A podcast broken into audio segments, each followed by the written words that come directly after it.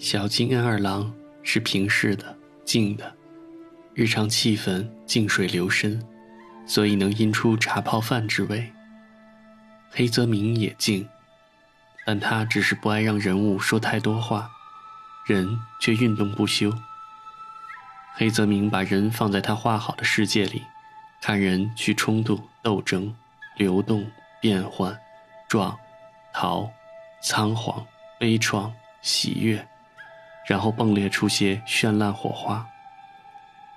在影子武士中，可以看到自七武士延续而来的品质。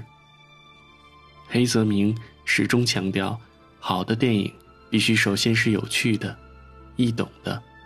七武士是这样，影子武士也是。电影故事精彩，很吸引人，让人欲罢不能，只能一口气看完，而且。它用来抓人的，不只是跌宕起伏的情节，更重要的是人物性格与环境的冲突，人物命运的波折变化。在人物性格与命运的凸现上，影子武士比群戏的七武士做得要更好。黑泽明是画面的大师，是节奏的大师。影子武士中镜头的运用已经炉火纯青，无可挑剔。然而更重要的是。黑泽明在电影中所表达的思想，伟大的电影常常有不同的解读角度，不同的人可以在同一部电影中读到不同的东西。七武士和影子武士都可以从个体到政治的做出不同的解读。影子武士本来只是一个没有教养的窃贼，被判了死刑，因为容貌酷似枭雄武田信贤，被武田收作贴身。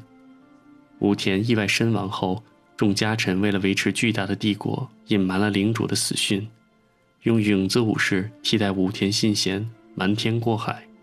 巨大的帝国和军队就如同一个机器，已经没有了人操控，却还能如常运行。影子武士本来只是一个无赖小偷，但是被精心打扮以后，装腔作势也能震慑群臣。只有未成年的孙子和彪悍的战马才能识破他的身份。满朝中的能人异士都不如一个小孩和一批畜生吗？影子武士虽然容貌酷似武田，行动上也处处小心，但也不是没有破绽。只是他坐在那个位置上，就代表了无上的权力，掌握坐下众人的生杀大权，众臣连正眼都不敢看他，又怎么敢怀疑他？所以，权力才是最好的掩饰道具。影子武士虽然貌似掌握大权，其实却只是虚张声势。不仅最内层的家臣知道事件的真相，他身边的侍卫和小厮也清楚他的底细。实际上，影子武士只是按照身边的侍卫小厮的交代行事。于是，整个庞大的帝国为影子武士马首是瞻。而影子武士却听侍卫小厮安排一举一动，这是对巨大官僚组织的权力结构的绝妙讽刺。整个帝国就靠这样一个虚伪的假象维持它的强大，而傀儡一旦被揭穿，整个帝国也就随之崩溃。虚伪，彻底的虚伪。然而，影子武士并非单纯的嘲笑权力的虚伪，电影更多的是展示权力对人的异化。小厮们最初对影子武士颇不恭敬，可是影子武士一摆出不怒自威的神情，所有的小厮们全都正襟危坐了。这种恭敬态度，与其说是对于影子武士的敬畏，不如说是对整个组织结构的敬畏。这种敬畏使得他们把组织的稳固看得远高于自我个体，所以红甲侍卫明知道影子武士是假的。明明一边对影子武士低声呵斥，一边擅自向军队传达命令，但是，一出现危险，他还是立刻挡在了影子武士之前，因为组织的存在远比他自己的生命更重要。那种权力，或者说组织对个体的异化，在影子武士自身上是最典型的。他本来是个自由自在的小贼，行为举止不拘小节，打算捞一票就走的。可是，他却莫名其妙地服从了这个集体组织，自愿地留了下来，不苟言笑，装腔作势，忍受变成他人的模样，迷失自我的精神折磨。这种自虐式的行为没有任何好处，实际上到最后，他很可能还会被杀掉灭口。可是他却为了维持整个虚幻的帝国而坚持了下来，并且逐渐适应了这样的生活，如鱼得水。最后，他的身份被拆穿而改出城堡的时候，他反而不能适应自己本来的身份。这个人已经完全被组织给异化了，他的个性。他的生命目的被完全的抹去，最后他甚至单枪匹马地冲向帝国的敌人。他的生命已经和帝国融为一体，都如同水中的大旗一样，无可奈何地随波而去。然而，黑泽明不动声色地指出，那个他拼命维护的帝国，其实只是一个一戳就会崩溃的幻影。黑泽明的影子武士提醒我们。维护的帝国只是一个虚幻的影子，而抹杀的人性却是不能弥补的伤害。另外，和《七武士》不同的是，作为黑泽明的第一部彩色电影，《影子武士》的色彩非常大胆，而富有冲击力，但又没有刻意雕琢的痕迹。这样的色彩和他作品中经典的镜头运用、平时的故事叙述方法，感觉上颇有不同。然而，巨大的冲击力是相同的。之后的《乱》《梦》等片，在用色上也有雷同之处。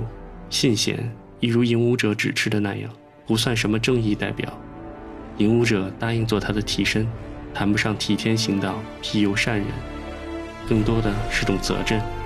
家族的延续、权力的传承，还是信贤的影子，代表着某种肉身的利益。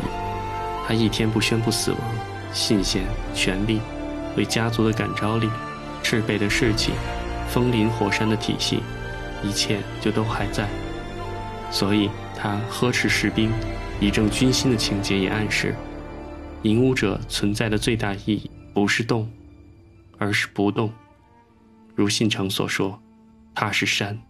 对信长和家康的刻画，初看时没在意，在补看几遍后，逐渐发现味道了。对信贤死讯的不确定。对铁炮手仔细的询问，都暗示家康的厚重谨慎。信长逗家康喝红酒，是典型的魔王调戏式套路。听说信贤死了后还要高歌一曲《人间五十年》，当然有些凑数。但两位新时代天下人，很明显和老一代不同，也因此长萧对决有了更多的意义。长萧如今被赋予了太多意义。去掉鸟居强游卫门的传奇豪举，还有许多：武田家的陨灭、信长霸权的确立、信长包围网的大突破等等。按照真实打法，得此战铁炮为先，步兵肉搏随后。